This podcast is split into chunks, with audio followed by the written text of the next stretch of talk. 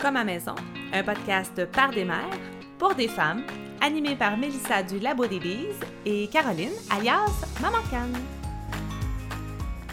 Bienvenue chez nous, bienvenue chez vous. Je suis Mélissa. Euh, on, est, on est déjà au septième épisode. Bonjour Caroline, comment tu vas?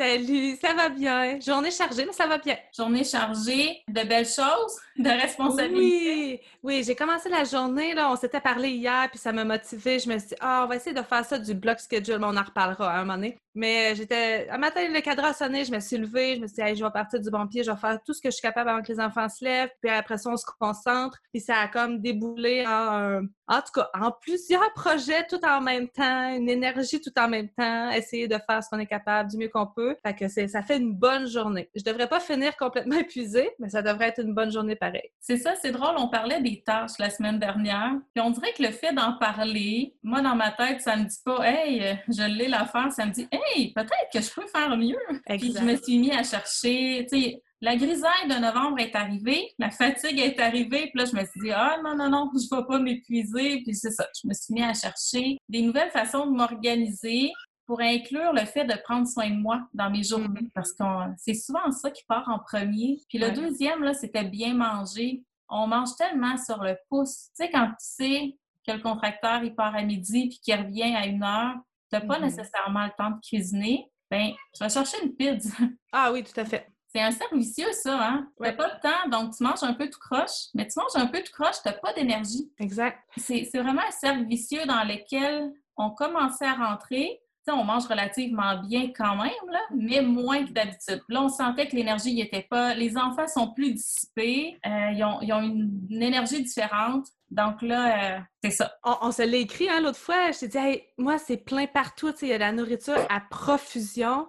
Puis j'ai zéro énergie pour cuisiner. Là. C'était, on finit les jardins pour vrai, puis on fait ci, puis on, essaie de continuer d'être euh, assidu pour l'école. Puis on arrive, là, il est rendu 6h15, aucune idée de ce qu'on va manger parce qu'il n'y a pas de mille plans de fait. Sérieux, ce bout-là, c'est tough. Puis à un moment donné, ben, c'est de lâcher prise, dire euh, à soir, ben, papa est au travail, ça a été une méchante journée, on va au dépanneur, puis c'est bien dommage, ça va être euh, pizza congelée, on fait pas le temps de faire de pâtes, même si on a les légumes. Non, on prend ça, on met ça au four, puis on prend ce temps là pour faire d'autres choses. Fait que c'est arrivé nous aussi, puis ça arrive, puis ça va encore arriver, puis ça fait partie du, euh, de l'acceptation qu'à un moment donné, il faut, faut, relâcher.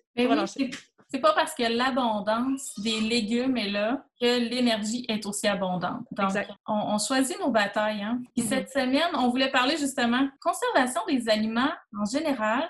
Euh, Vas-y, parle-moi un peu chez vous, là, quel type d'organisation vous avez en général? Ici, en général, bien, je, vais y aller en mettant en pourcentage. Donc, euh, on fait euh, à peu près, euh, si c'est pas 95% de nos légumes, en tout cas, ça, tourne vraiment autour de ça. On n'achète rien à partir du moment que les récoltes commencent en été, même un petit peu au printemps. On n'achète rien à partir de là jusqu'à très, très tard dans l'hiver. Et la plupart des légumes vont être soit remisés dans la chambre froide ou à une autre, une autre partie de la maison qui est moins humide, là, parce que la chambre froide, c'est quand même un endroit humide. c'est pas tous les légumes qui qui s'y conserve bien, si on veut. Il va y avoir aussi des viandes. Nos viandes ici sont conservées surtout de façon congelée. On ne fait pas encore de séchage, on ne fait pas encore de curé là, au sel. Là je, là, je vais mélanger les termes anglais-français parce que la plupart de la documentation que j'ai est toujours en anglais à ce niveau-là, au niveau de la conservation d'aliments. C'est comme un, savoir qui s'est un peu perdu ici au Québec. Hein. Nos ancêtres le faisaient, puis il y a eu une coupure à un moment donné. Mais je sens qu'il y a un mouvement qui reprend. Hein. Mais la culture anglophone a vraiment perpétué ces traditions plus que les francophones, en tout cas de ce côté-ci de, l'océan.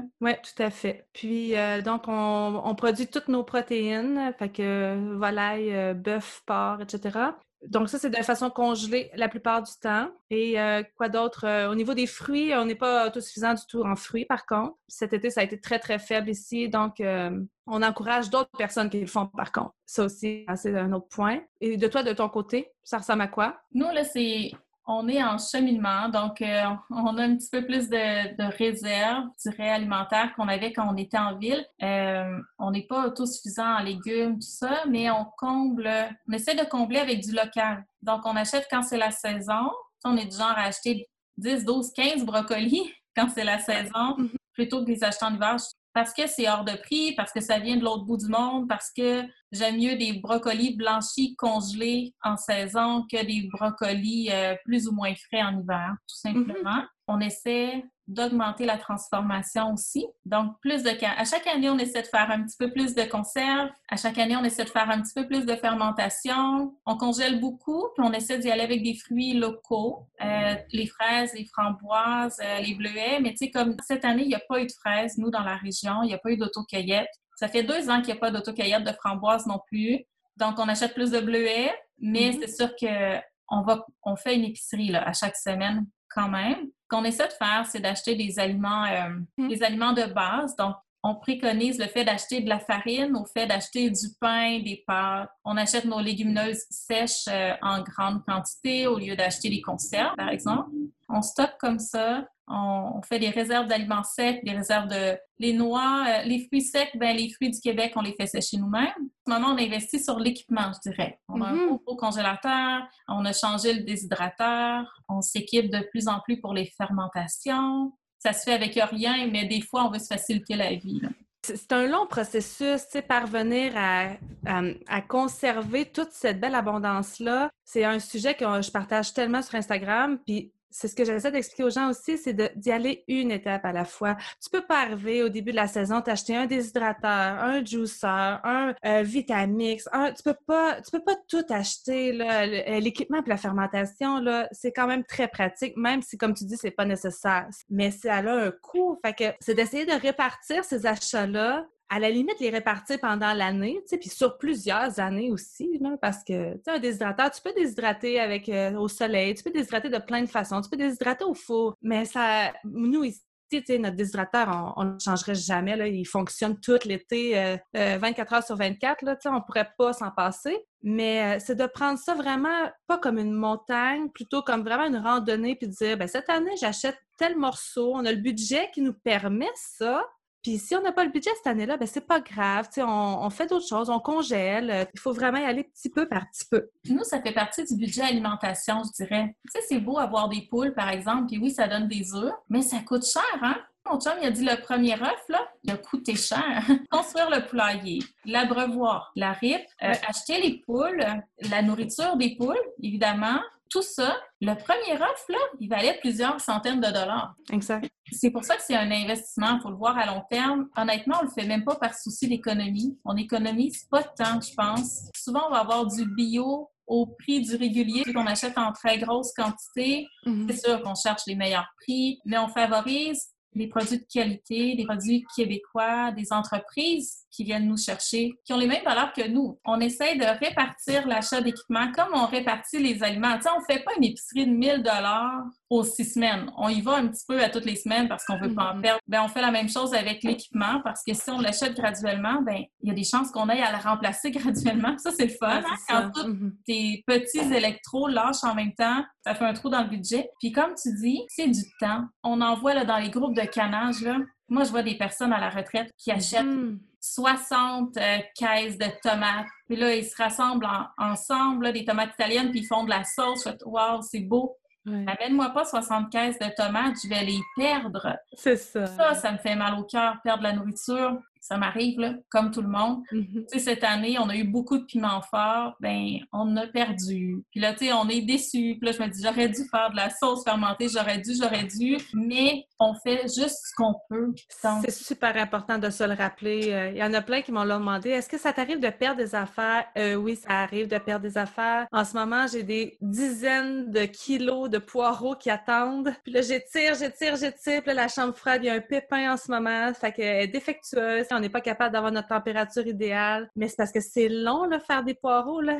c'est très, très long, là, à nettoyer. Faut tout que je les tranche. Puis, euh, j'ai pas de robot culinaire avec le, avec la lame pour couper en tronçons. Fait que je suis en train de me faire une tendinite. Fait que je suis pas capable d'en faire pendant très longtemps. Puis, il y a les enfants aussi, tu sais, on veut, on veut être présent pour nos enfants. Puis, ils ont bien beau vouloir donner un coup de main, puis être présente, puis participer. Tu sais, à un moment donné, après un poireau, ils en ont vraiment roll pompon, puis sont tannés, là. C'est normal. Fait que oui, ça arrive qu'on perd des choses. Puis euh, les dernières tomates, là, j'étais juste capable. à un moment donné, c'était en train de tout moisir. Là, j'ai fait non, non, ça suffit, on en a assez. De toute façon, on, fait notre compost maison. Le compost est enrichi de façon exceptionnelle. On a des animaux qui en bénéficient aussi. Là, nous, la vache ici, là, elle mange du chou. Tu sais, les feuilles de chou, quand elles sont pas belles, là, elle mange tout ça. Elle mange plein, plein de trucs. On avait les cochons aussi pendant l'été. Ça mange des trucs aussi. Il n'y a rien qui se perd vraiment. Dans le fond, tout retourne à la terre anyway. Fait que oui, on arrive à perdre des aliments, mais c'est toujours bien réinvesti euh, de toute façon. Je pense que le plus bel investissement au niveau euh, de la culture là, des aliments, je vais parler de ça parce que nous, on n'a pas d'animaux à viande, mm-hmm.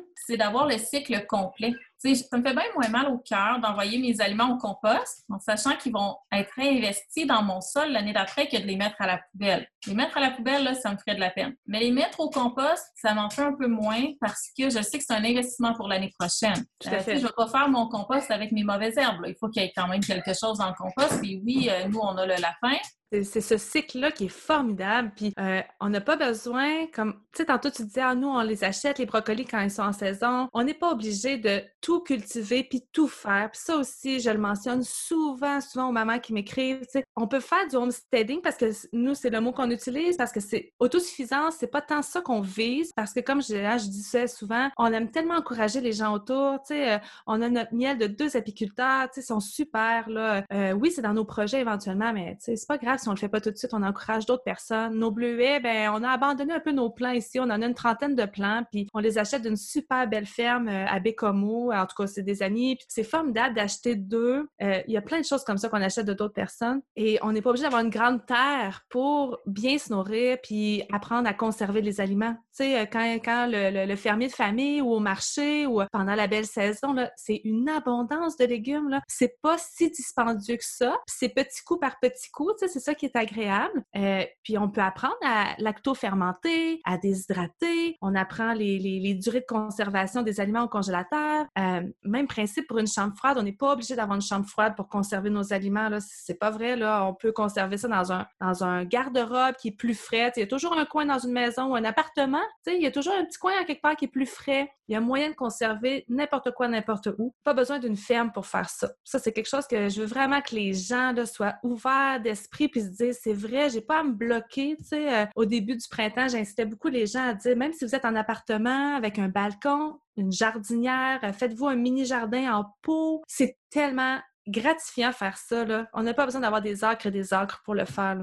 Eh non, il s'agit d'optimiser ce qu'on a. Quand on a juste un petit balcon, c'est quand même assez facile de faire une culture en continu, c'est-à-dire que tout le monde fait des semis au mois de mars. Là. Ben, on peut en faire à toutes les deux semaines des semis puis on va en avoir tout l'été. Ça, c'est la différence. Moi, avec le grand jardin, j'essaie de faire certaines cultures euh, en continu. Je peux pas toutes les faire là, parce que de toute façon, je n'arriverai pas à couvrir toute la surface. Ici, la chambre froide, ben, on a fait un X dessus parce que c'est un vide sanitaire qu'on a, c'est en terre. Les petits rongeurs ont de la facilité à passer, puis ça, ça me ferait mal au cœur de laisser mes réserves aller aux rongeurs. Donc, j'ai décidé d'utiliser une pièce de la maison, qui est la pièce la plus froide, qui est au, nord-ouest, qui n'a pas de chauffage dedans. Cette pièce-là est froide, euh, est parfaitement euh, propre. Il n'y aura jamais de rongeurs là-dedans. Elle est finie. Donc, ça, ça me sert à ranger mes aliments. Puis ensuite, ben, on optimise ce qu'on a ça, c'est, je trouve que c'est le plus bel apprentissage qu'on peut faire. Au-delà de, de, fermenter, de faire des conserves, de découvrir tout ce qu'on peut faire avec un aliment. Quand je fais mes conserves de tomates, moi, j'aime pas beaucoup les tomates italiennes, donc je prends des tomates plus standards, puis oui, il y a plus d'eau dedans, mais je garde toute l'autre végétation, puis je fais des bouillons de tomates. Je garde la chair pour faire les sauces, puis je garde les pleurs que je déshydrate pour faire de la poudre que je mets dans mon sel de légumes ou que j'aromatise mes soupes avec. Je ne perds rien. L'idée, c'est d'avoir des aliments qu'on aime, qui nous plaisent, qui conviennent à nos besoins aussi. Hein? Exact. Il y a des légumes que, nous, on ne mange pas. Ça ne donne rien de les faire pousser. Nous, ici, on ne fait pas de navette je vais faire des panais. Bien, à chaque année, j'achète un sac de deux livres de panais, puis il faut que je me force pour qu'on les mange parce qu'il n'y a personne qui tripe sur les panais ici. Puis à chaque année, mon chum me dit Plante pas un rang de panais, on n'aime pas ça. Puis oui, c'est le fun, les panais. Je me dis, hey, ils passent l'hiver dehors, tu sais, c'est pratique, ça nous fait des légumes. Mais on n'aime pas ça. Je vais pas en cultiver. Il faut respecter ce qu'on aime. Il faut découvrir ce qui se fait autour de nous Puis pas de culpabilité aussi. On en achète des oranges, on achète des caisses de clémentine, on achète une caisse de clémentine ou deux ou trois quand c'est le temps avant les fêtes. On achète des pamplemousses quand c'est la saison. On, les achète de saison par contre. Ça fait plaisir aux enfants d'avoir de la grenade dans leur salade de fruits, ça leur fait plaisir. On valorise ce qui se fait ici, mais on, on garde cette ouverture-là. On essaie d'y aller sans culpabilité, avec du plaisir. Il faut avoir du plaisir à manger, mais du plaisir à transformer, du plaisir dans la cuisine en général. Moi, il y a eu un moment, tu sais, c'est ça, avec les réseaux sociaux, puis la, la quantité d'informations et de photos, tu sais, qui peut nous être euh, facilement accessible. C'est très facile de tomber dans la comparaison. Je pense qu'on va en parler dans chaque épisode. Mais, tu sais, à un moment donné, j'avais développé ça de, ah, il faut manger vraiment de saison locale bio. Puis ça m'a créé une sorte de, malaise quand j'allais à l'épicerie. Et c'est arrivé des fois où j'achetais presque rien parce que là, j'étais bloquée de tout bord, de côté. Je savais juste plus. On arrivait à la maison, puis il manquait plein. Tu sais, on avait du stock, mais pas tant que ça. Fait que c'est mon chum, à un moment donné, qui a pris le relais de l'épicerie, puis il gère bien. Puis là, des fois, je suis surprise. Ah, t'as acheté ça? Ouais, j'avais goût qu'on mange ça cette semaine. Ça pourrait être bon. Tu sais, lui, il a pris comme le revers. Puis c'est venu aussi me calmer un petit peu dans cette envie-là de, perfection ou de culpabilité. Tu sais, là, on a acheté des avocats. Donc, euh, j'ai un peu slacké ça. Et euh, j'achète plein de limes. Moi, j'adore boire de l'eau avec la lime à l'intérieur. Ben, je bois juste ça, là, même. On achète tout plein de limes. On fait l'effort de les acheter biologiques parce que, ben, on pense que c'est ce qui est mieux pour nous. Euh, on achète des bananes aussi les enfants aiment les bananes. Euh, nous aussi, on aime manger des bananes. On s'en sert pour faire des smoothies, bananes et bleuets euh, locaux. D'enlever cette culpabilité-là, puis de dire qu'on fait juste notre possible. Puis c'est super important de se le dire, puis de se le rappeler. Puis comme au début de l'épisode, on discutait, tu sais, acheter une pizza pour... Euh, on n'a pas le temps, hein. on fait toute cette belle bouffe-là bio. puis il arrive un moment où est-ce qu'on est submergé dans tout ça parce que cette belle bouffe-là bio demande excessivement de temps. Ça se peut qu'on ait gâché en quelque sorte ça avec une pizza du dépanneur, mais par contre, on récupère un peu de notre temps quand on le fait. C'est un juste milieu. On était en ville, c'est ça, on avait la petite shop bio à côté. C'était tellement facile. Puis l'été, on avait le, petit marché bio où euh, on commandait directement des producteurs, ils venaient livrer là. Puis c'était tellement accessible. Puis mm-hmm. la première fois que mon chum a été faire l'épicerie, à l'épicerie du coin, il cherchait des citrons bio. Moi, il y a certains aliments que j'achèterais pas euh, s'ils n'étaient pas bio, là, que j'achète pas conventionnels dont les citrons. Puis là, il a demandé des citrons bio, puis le commis, il a dit bio. Là, on s'est dit, OK, on va avoir de la difficulté à trouver du bio. on a compris que l'accessibilité était plus là, qu'on allait devoir faire des choix parce qu'on aime manger. Donc, n'ayant pas accès à des citrons bio, ben moi, j'ai fait le, transfert, puis on est tous contents. Maintenant, on a remplacé par le vinaigre de cidre, puis on est satisfait. Mm qui est important, là, c'est d'être conscient de, nos choix, euh, de les faire, euh, c'est ça, consciemment, par plaisir, puis, puis vraiment de, d'honorer cette nourriture-là qu'on a choisie, puis, puis, la conserver de façon adéquate, pour moi, c'est, c'est l'honorer aussi. Et c'est qu'il y a quelqu'un qui a donné de son énergie, de son temps pour la faire. C'est un, c'est un grand privilège qu'on a parce qu'il y a, y a c'est pas tout le monde qui peut se le permettre euh, avec qui peut se permettre une abondance de produits, une abondance de, de richesses comme ça. Puis c'est vrai qu'il faut honorer notre nourriture, c'est super important. Puis l'enseigner à nos enfants aussi, hein, tu sais que c'est c'est pas acquis là. Ce qui est là peut disparaître, ce qui est là peut euh, peut ne plus être là à un moment donné. C'est vraiment important de, de l'honorer, comme tu dis. Puis, euh, moi, je parle parce qu'on on est rendu à un point où est-ce qu'on fait énormément, tu sais, mais on a, on a commencé de zéro, là. Tu sais, il y a eu un temps où je savais pas cuisiner, là. Ça se fait tranquillement pas vite. Puis d'honorer ça aussi, que tout ne se fera pas du jour au lendemain, que c'est une question d'apprentissage. Euh, on n'a pas tout le savoir euh, la journée qu'on décide qu'on fait notre jardin numéro un. Le premier jardin, ça se peut que ça soit un flop, euh, ça se peut qu'il n'y ait aucune récolte. Je parle avec expérience. notre premier jardin, je l'avais écrit sur un, article de blog, on l'avait fait à l'ombre. Il n'y a, rien qui a poussé là, là à part des mauvaises herbes. Puis, tu sais, mon chum, on avait notre premier bébé. Mon chum sortait le matin, allait désherber, il faisait deux heures dans le jardin. Je suis là, pourquoi qu'il m'abandonne? veux pas qu'il m'abandonne. puis ça a donné rien, ce jardin-là. Mais par contre, ça nous a donné vraiment le goût de, attends un petit peu, là, on va peut-être s'informer un petit peu plus, on va en parler à ceux qui font des jardins, on va commencer à s'instruire. Et tu sais, maintenant, nos lectures de salle de bain, c'est que des livres de jardinage. Euh, même si on les connaît par cœur, on peaufine nos trucs, on se donne, on se prend des notes. L'hiver, on est en mode vidéo, on recherche, on lit, euh, on prend des documentations sur plein de sujets qui ont, qui ont rapport avec qu'est-ce qu'on a le goût de peaufiner, que ce soit la conservation des aliments, parce qu'il y a du savoir à l'infini. C'est incroyable le monde de la nourriture. C'est le fun. En tout cas, nous, on a développé vraiment une passion pour ça. Puis je sais qu'on ne cessera jamais d'apprendre. Puis c'est vraiment formidable quand on s'y intéresse, puis qu'on a le goût de s'y intéresser aussi, là, parce que c'est correct. Là. Il y en a que c'est pas du tout leur tasse de thé, puis il y a vraiment pas de problème là-dedans. Mais euh, c'est un savoir vraiment à s'approprier, puis tranquillement, pas vite. Puis pas culpabiliser si on sait pas comment déshydrater nos pommes, euh, puis qu'on est à l'automne, puis qu'on a des pommes. Sinon, on fait de la compote, on les mange fraîches il faut pas culpabiliser parce qu'on le sait pas puis qu'il y en a d'autres qui font des trucs que nous on fait pas là. Puis pas culpabiliser si on rate notre coup aussi. C'est pas du gaspillage c'est de l'investissement parce que oui, il faut apprendre, c'est tellement important. Puis l'accès à l'information là en ce moment avec les technologies, avec euh, toute la tout ce qui a trait à, l'énergie, euh, aux, aux, facilités qu'on a, aux savoirs ancestraux qui nous parviennent grâce à Internet aussi, l'éducation, à la conservation des aliments est plus présente que jamais, que ce soit traditionnel ou complètement nouveau. Ça, c'est important aussi de, savoir qu'est-ce qui est le plus apprécié chez nous. Moi, je fais des pommes séchées. Je fais aussi des pommes euh, en compote, mais je ne fais pas de garniture à tarte aux pommes, par exemple, parce que c'est quelque chose qu'on utiliserait moins. D'année en année, là, nous, il y a des années qu'on a j'ai fait plein de conserves l'année passée de tomates vertes dans le jus de pomme. Tout le monde me disait c'est bon sur la pizza. J'ai fait des tomates vertes dans l'eau en me disant c'est super bon, frit. Écoute, on a fait un repas de tomates vertes frites. Je pense que ça a pris quatre heures. Ça a failli dégénérer en chicane de couple parce qu'on j'en pouvais plus. Les enfants ne pouvaient plus. Ça sentait la friture dans la maison. Le cœur me levait. Ils sont encore ces tablettes, mes tomates vertes. J'en mangerai pas. J'en mangerai plus jamais.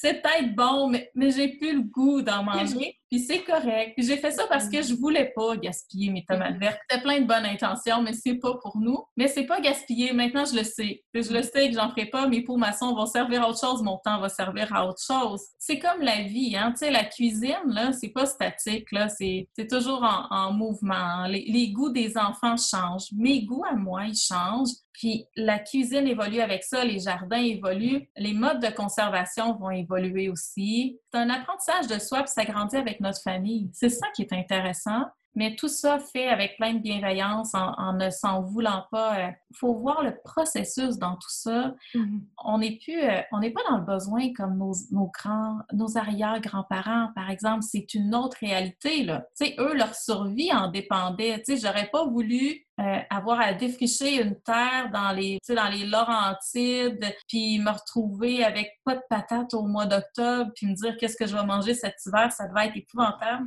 Mais on n'est pas là. Non, exact. On a tout, tout, ce qui est disponible autour de nous. Tu sais, la première année que j'ai fait des patates, j'ai semé, je pense, neuf plants de patates, j'ai récolté une patate.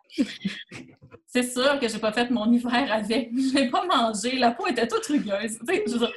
Mais mais on a appris, là, tu sais, l'année d'après, on n'a pas fait de patates. Cette année, on en a fait, puis on en a eu des super belles. Mais c'est pas grave, on en achète des patates, on a des producteurs autour. Puis c'est bien de les encourager parce qu'eux, en échange, ils nous partagent aussi ce savoir-là. Puis d'avoir des producteurs passionnés qui nous partagent leurs recettes aussi quand c'est des nouveaux aliments qui apparaissent, parce qu'on en a chaque année, des nouveaux aliments qui arrivent sur le marché. Ça, cette effervescence-là vaut, vaut de l'or, tu sais, pour moi. C'est des gens tellement généreux, les agriculteurs, les maraîchers, et ils ont tellement le goût de partager. En tout cas, habituellement, moi, tous ceux que je connais, ils ont tellement le goût de partager. Tu te présentes, puis ils veulent te faire visiter, ils veulent te montrer, ils veulent te faire essayer des trucs nouveaux. C'est vraiment une belle richesse qu'on a. C'est le fun ce que tu dis parce que on a la possibilité justement de parce que c'est pas une nécessité euh, obligatoire, parce qu'il y a beaucoup de possibilités justement d'aller chercher notre nourriture un peu partout là.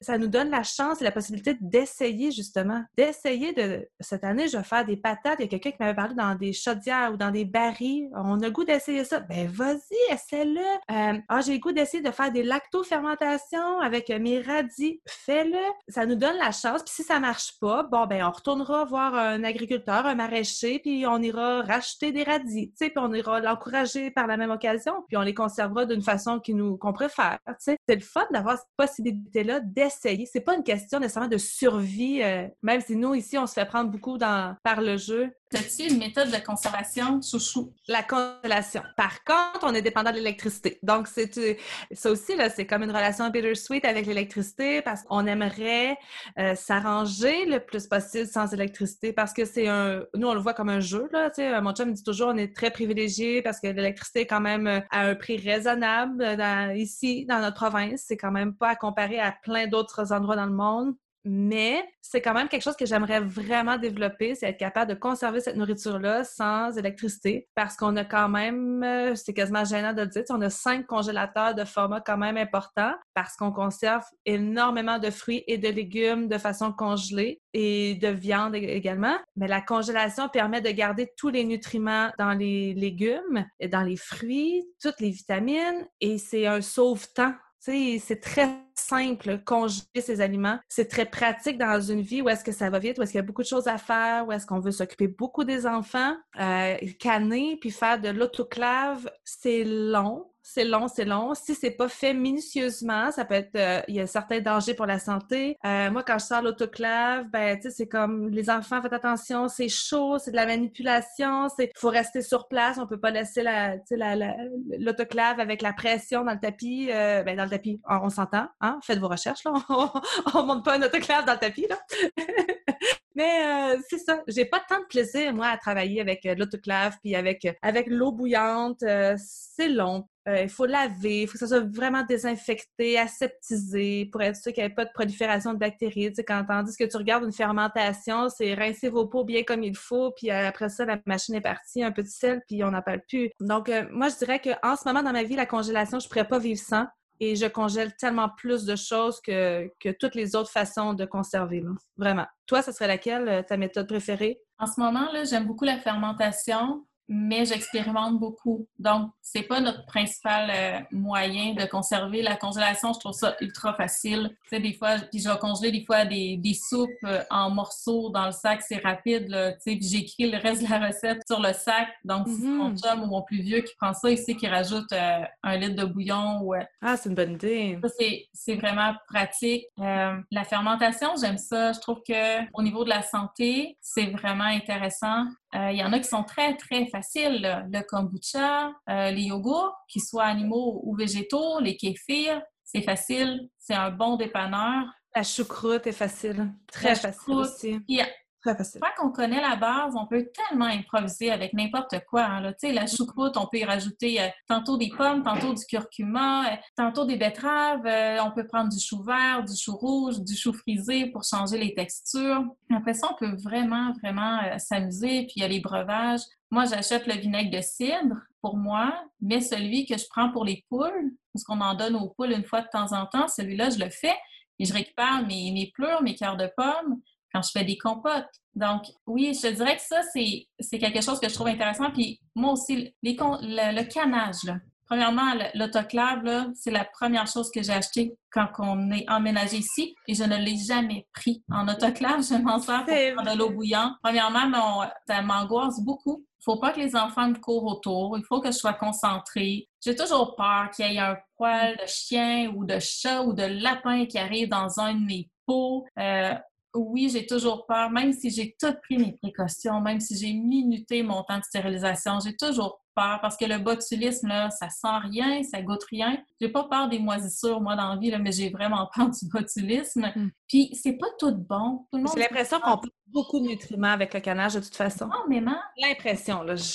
Moi, j'achète pas de fruits puis de légumes en conserve à part les tomates à l'épicerie. Mm-hmm. Tu sais, quand c'est les récoltes, on voit des gens, là, dire « Ah, j'ai plein d'haricots verts, je vais les mettre en conserve. » Là, ils font des 10-20 pots d'haricots verts. Deux semaines plus tard, ils en ouvrent un puis ils font « C'est pas bon. » Ben, ouais. t'aimes-tu ça, des haricots en conserve à l'épicerie, en conserve de métal? Non? Ben, ça goûte la même chose. C'est pas tout bon non plus, hein? exact. J'aimais ça. Moi, il y a des... C'est ça, les haricots, là, j'aime pas ça. Les petits pois, premièrement, j'aurais jamais la patience, de faire des conserves de petits pois. Mais j'aime pas ça en conserve, donc je les conserverai pas chez moi non plus. Les haricots, c'est drôle parce que c'est un des aliments qu'on a fait en premier, il me semble, dans mes souvenirs, dans le canage. Et on a étiré ces pots-là pendant J'étais pas capable de manger ça. Par contre, on en a fait des lactofermentés avec euh, des petits piments. En tout cas, c'était super bon. Puis cette année, euh, cette année, j'en ai fait, je crois, mais je crois que mes lactos n'avaient pas marché. Hein? C'est ça que je t'avais envoyé en photo. J'étais complètement découragée. Là, ça avait juste pas bien fonctionné. Fait que lactofermentation pendant l'hiver, je vais avoir encore pas mal de lectures à faire. On a essayé les carottes au gingembre aussi, on a essayé ça. Puis on n'est jamais sûr du goût. On sait jamais. Tu sais, puis là, je me dis, si on se questionne à savoir si c'est bon ou pas, ça doit être parce que c'est pas si bon que ça, ou la recette est pas bonne, ou c'est un monde où est-ce qu'il y a plein de façons de faire aussi, hein. Il y a plein de gens qui donnent plein de techniques. Euh, moi, j'aime beaucoup Révolution Fermentation parce qu'ils sont très, c'est très bien expliqué, c'est facile. Tout notre kombucha est basé sur leur recette. Choucroute, même affaire, on utilise leur ratio de sel. Puis à un moment donné, tu regardes une vidéo tu lis sur un autre blog, ou, hop, là, c'est plus du tout la même chose. Tu changes la façon de faire, puis là, ça marche plus tout. En tout cas, moi ici, euh, cette année, les lactos, ça a vraiment, à part mon kombucha qui, est un succès toujours, puis ma choucroute, là, je me croise les doigts que ça continue de fonctionner. Le reste, ça a été un flop total, vraiment. Ben, nous, on faisait beaucoup de lactos euh, en ville. Quand on est ici, plus rien marchait. J'ai tout perdu. Des 4 litres de choucroute. je voulais pleurer. Là. C'est quand même mm-hmm. long. Hein? Il faut ah, hacher, il faut presser, on met le sel, on masque. Puis cette année, ça a fonctionné super bien. On a découvert des nouvelles recettes. On a dit, ah yes, nous, c'est c'est un goût qu'on aime vraiment beaucoup. Il faut aimer ça aussi. Exact. C'est un goût particulier, là, les fermentations. C'est pas un goût qui est doux, c'est un goût qui est prononcé. Il faut, il faut s'habituer. Parfois, c'est pas tout le monde qui va aimer ça. Donc, c'est pour ça que c'est important d'y aller avec le goût. Je trouve que la déshydratation est une valeur sûre. Ouais. Est-ce que tu déshydrates beaucoup, toi? Euh, tout ce qui est fines herbes. On a déshydraté beaucoup de fleurs aussi cette année. On a déshydraté, on avait des énormes productions de cantaloupe et de melon et on a déshydraté énormément et c'est très, très, très, très délicieux. C'est vraiment bon. Euh, quoi d'autre? Plein de petits fruits aussi quand on en a en abondance. Cerises de terre, c'est vraiment délicieux euh, déshydraté. je te dirais que c'est ça, il y a plein, des tomates. On a fait plein de tomates déshydratées qu'ensuite on a plongé dans l'huile. Le kale, le kale, on déshydrate plein de kale qu'on met en poudre par la suite. On se fait des green power, euh, powder avec ça. Tu sais, il y a plein, plein de choses. Je pense que si je me trompe pas, tout peut être déshydraté à un certain... Hein, on a déshydraté du melon d'eau, là, donc euh, je devine que tout peut être quand même déshydraté. Ensuite, il suffit de trouver l'usage qu'on va en faire, par contre. Je pense que les seules choses qui peuvent pas être déshydratées, c'est ce qui est plus gras, comme l'avocat. Je pense que ça ne ah! fonctionne pas dans ce cas-là. Mais là, c'est ça, faites vos recherches, comme tu dis. Ah, il faut toujours faire ses recherches. C'est la même chose pour les fermentations, hein? Oui, c'est pareil. Faites vos recherches, puis allez à plusieurs sources. Il y en a qui vont prendre le poids des légumes. Il y en a, c'est les légumes plus l'eau. Exact. Ça dépend de la durée de conservation que vous voulez garder. Ça dépend de la température chez vous. Euh, des levures puis des bactéries qui sont dans l'air de votre maison. Donc, c'est ça qui est beau avec les fermentations, hein? Oui, c'est une symbiose d'éléments. Puis c'est vraiment important que ce que tu dis, c'est d'aller chercher des informations, puis pas juste une source d'information. D'y aller à plusieurs sources, puis de vérifier nos sources. Est-ce que la personne partage sa recette parce qu'elle est vraiment contente, mais c'est la première fois qu'elle est faite, puis elle n'a pas, elle a pas regardé toutes les possibilités ou tous les dangers ou toutes les, les éventualités qui pourraient arriver? C'est le fun de voir des gens qui ont beaucoup d'expérience aussi. Des fois, par contre, ils peuvent avoir des recettes qui font plus peur, euh, qui sont beaucoup plus euh, ben, pour personnes expérimentées, mais c'est le fun. Au moins, ça nous donne une idée. Puis ensuite, on, choisit une parmi tout ça, puis on s'essaie. C'est ça qui est important. Oui, avec l'expérience, il y a aussi, euh, pour faire attention, c'est je l'ai toujours fait comme ça, puis je suis encore en vie. Mm-hmm. Attention à ça. Hein. Mm-hmm. Mm-hmm. Allez, laissez-vous guider par, par ce que vous ressentez. Tu sais, par exemple, moi, je fais pas de stérilisation au four. J'ai pas de lave-vaisselle, j'en ferai pas dans mon lave-vaisselle non plus. Euh, je suis pas prête à prendre de chance. Mm-hmm. Donc c'est ça. Tu sais, on peut aller voir Santé Canada, on peut aller voir la euh, aux États-Unis, c'est quoi donc? La FDA, là, la Food and Drug Administration, qui a quand même des, euh, des ressources. Donc faites vraiment attention. Mm-hmm. Puis j'aimerais ça que tu me dises ton plus grand flop de conservation à vie, celui-là qui est mémorable? Je te dirais que les haricots verts à l'eau cannée, ça, ça m'a laissé, en tout cas, j'en ai plus jamais refait. Nous, les haricots ici, c'est pas compliqué, là. On les blanchit même pas, on les coupe en tronçons, on les met sur des plaques à biscuits, on met ça dans les congélateurs, puis ensuite on met ça dans des sacs et on congèle ça comme ça. Et ensuite, c'est super délicieux puis ça n'a pas pris de temps. Je te dirais, les haricots, euh, vraiment pas bons. Et on n'est pas des très grands faiseux de recettes compliquées. Ça aussi, c'est un point qui peut être intéressant. Tu sais, tantôt, c'était super bon ton exemple du mélange à tarte aux pommes. Moi, j'adore la tarte aux pommes, c'est pas ça le point. Mais je, n'ai pas l'utilité de faire un mélange, puis de le canner. C'est beau dans une chambre froide, par exemple. On s'entend on s'entend, c'est joli, là, mais je mangerai jamais autant de tarte aux pommes tu sais, que ça vaudrait la peine de faire autant de mélange de tarte aux pommes. On va canner très raw, comme tu disais tantôt. Nous, on va canner des betteraves, on va canner des, tomates pour la facilité euh, d'usage. Parce que c'est fun quand c'est quand même température de tablette, là, on s'entend, là, ça va vite, puis tout dépendant qu'est-ce qu'on veut faire. Mais c'est ça, je ne fais pas des chutneys à l'infini parce qu'on aime ça manger simplement des cornichons à la nette ou des cornichons sucrés. Euh, on a fait une gelée de poivron une fois, c'était super bon, on l'a fait en petite quantité, c'est juste assez, puis on fait de la confiture de cerises de terre à l'infini parce que c'est ça qu'on mange. Mais tu sais, le reste, c'est les carottes, les, les, betteraves, les oignons, tout est très conservé tel quel, si je peux dire. Puis ensuite, on fait nos recettes au fur et à mesure pendant l'hiver. Mais euh, ouais, je te dirais que ma recette la pire, c'est ça. Puis dans mes lactofermentations, quand je vois qu'il y a plus de moisissures que de légumes, j'ai tout le temps un petit bug. Je sais qu'il y en a qu'on peut enlever puis les dealer. Là. Je suis pas encore super à l'aise à ce niveau-là. Et euh, toi, ton plus grand flop? Écoute, euh, les, les, lactos ont tellement été un flop magistral ici durant des années, puis je m'entêtais, mais je m'entêtais tellement. Euh, les tomates vertes, là, comme j'ai dit tantôt, là, je pense que je vais, un moment donné, je vais aller en voyage à quelque part, que c'est une spécialité, puis je vais y goûter, là, parce qu'honnêtement, c'est vraiment pas concluant pour moi. Mais c'est ça, je pense que pour éviter les gaffes, là, moi, ce que je fais maintenant, c'est justement, comme tu dis, je fais très peu de recettes. Donc, les pommes, je les fais en compote, je les fais déshydrater. Puis si jamais je veux, nous on mange beaucoup de pop-tart maison, mais je fais des pop-tarts puis je congèle ça. Mm-hmm. Mais je congèle pas, euh, je, je canne pas la garniture. Donc dans les dans les conserves, on fait euh, nos confitures, donc euh, de petits fruits. On fait la salsa, qui est à recette d'ailleurs. Mais de plus en plus, je tends à faire de la salsa lacto-fermentée mm-hmm. parce que j'aime ça.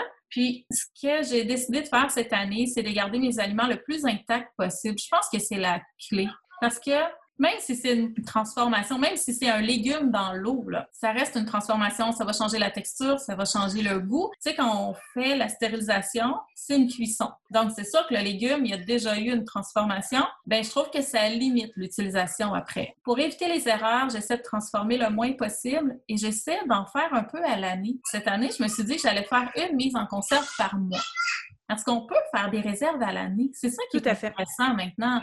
Euh, les producteurs ont des entrepôts qui font en sorte qu'ils nous vendent des pommes du Québec, des carottes, des oignons du Québec dans un très bon état très, très tard dans la saison. Pommes de terre, les J'achète plus 40 livres de carottes. Je fais plus ça. J'en achète toute la saison. Je m'assure qu'elles soient du Québec, évidemment. Je m'assure qu'elles soient bio, mais j'essaye de faire un peu de cuisine en grosse quantité une fois par mois question d'en avoir tout le temps parce que sinon, mon congélateur ne fournit pas de toute façon. Mm-hmm, On va avoir mm-hmm. l'espace hein, pour stocker tout ça. Là. Ça, c'est sûr, ça prend beaucoup d'espace. Mais moi, ce que je disais aux gens, c'est souvent, si on, si on y va simplement, sans faire des recettes élaborées à l'infini pour euh, en termes de conservation, tu sais, en plein mois d'août, là, ou septembre, pas tout à fait le temps de cuisiner back-to-back 24 euh, heures sur 24. Si mes carottes sont bien installées dans les bacs de sueur de bois, c'est quand même rapide à faire. Il faut investir le temps pour le faire, mais c'est plus vite qu'à, mettons, les canner en, en conserve ou ben, tout ce tout mon temps, je vais l'avoir là en rendu là, en novembre, décembre, janvier. J'ai le temps maintenant d'apprêter mes choses. la rhubarbe a été coupée, congelée, mais je vais avoir le temps de faire de la confiture de rhubarbe avec ma rhubarbe congelée. C'est même chose pour les petits fruits. On n'est pas obligé de se taper toute la confiture de fraises parce que nous on n'en fait pas ici, mais je sais qu'il y a plein de gens qui se font de la confiture de fraises, mais on n'est pas obligé de tout faire ça là, quand vient le temps de la récolte des fraises. On peut les congeler puis le faire pendant la période où est-ce qu'on est à l'intérieur, où est-ce qu'on fait déjà marcher le fourneau pour faire d'autres petites gâteries, d'autres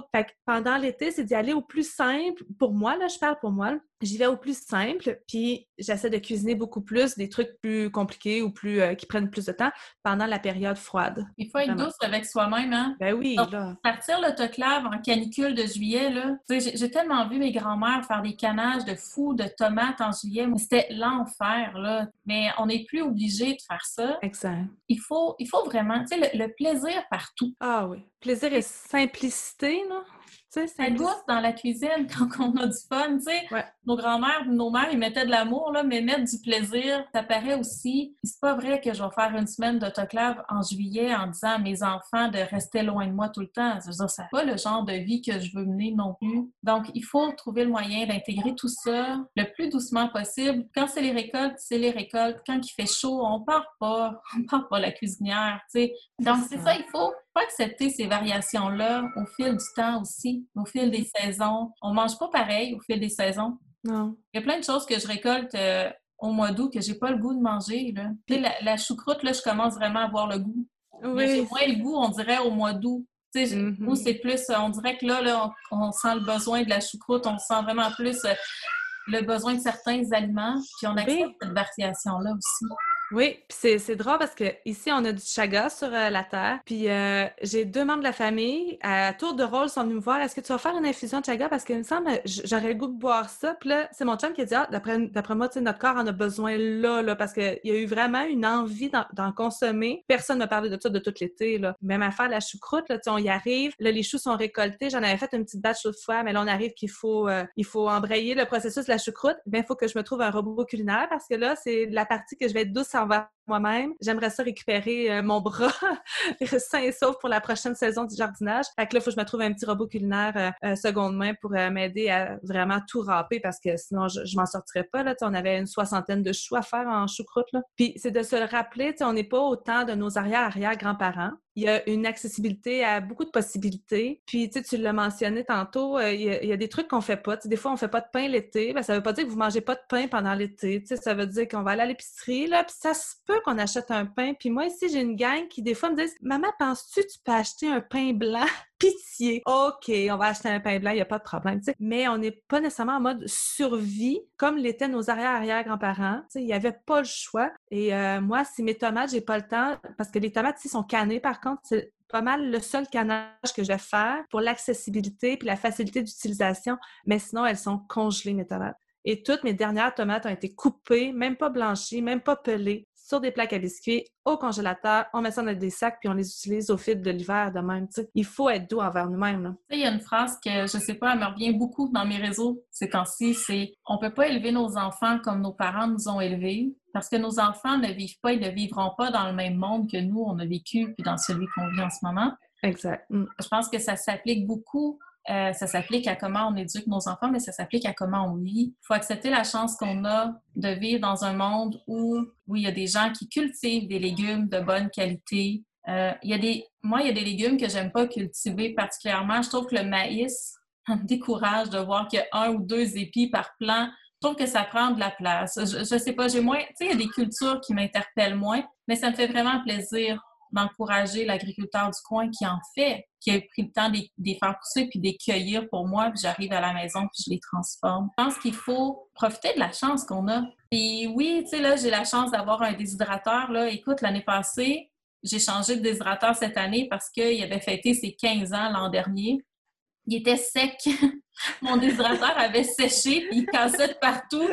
J'étais rendu que les rayons collaient après mes fruits. Ça n'avait plus de bon sens. Mais si je l'avais pas eu, j'aurais fait sécher euh, des trucs euh, suspendus ou j'aurais fait. Il y a certains trucs qui se font bien avec la lumière du four, les fines herbes, ça se fait super bien. Donc, j'aurais mis l'accent sur ça, puis j'aurais transformé autrement. Je pense qu'il faut profiter de la pluralité des moyens qu'on a. Il faut, euh, faut se respecter, respecter ce qu'on aime. Mais, mais écoute, c'est tellement un monde. C'est une mise en abîme, là. Quand on entre là-dedans, on sait quand on commence, mais on ne sait pas quand on va finir. Puis c'est ça l'autonomie alimentaire. C'est pas c'est pas une c'est pas une autosuffisance de je vais tout faire moi-même, je vais tout tout faire moi-même. L'autonomie alimentaire, c'est d'aller chercher, d'aller puiser ailleurs aussi autour de nous, chez nous. Tu sais, euh, moi son mari ici là, il y en a. Je pense qu'on est ben, moi je me compterai pas là-dedans, mais ils sont cinq maraîchers là sur mon rang là, de campagne, là, il y en a de l'abondance, mais il faut se tenir alerte, il faut chercher. Puis du miel du Québec, il y en a des il y en a des tonnes d'apiculteurs qui travaillent vraiment fort avec des conditions vraiment particulières. Euh, là, je nommerai pas toutes, mais tu sais, il y en a des producteurs euh, d'animaux, pâturage, euh, nourris à l'herbe de façon très saine. En tout cas, c'est tout un monde, mais c'est ça l'autonomie alimentaire. C'est pas de rester chez soi puis de, tout, tout, tout, tout faire. Par contre, c'est le fun d'apprendre à le faire, tu sais. Mais pour moi, l'autonomie alimentaire, c'est ça. Juste ne pas se priver si c'est pas possible. Tu sais, les, les algues, là. Ben oui. Il y a plein de belles entreprises de la Gaspésie qui, font des algues. Moi, j'en ferai pas chez nous. Non. Ça, c'est l'évidence. Mais j'aime ça les encourager. Oui. juste juste d'avoir cette conscience-là d'encourager notre industrie locale.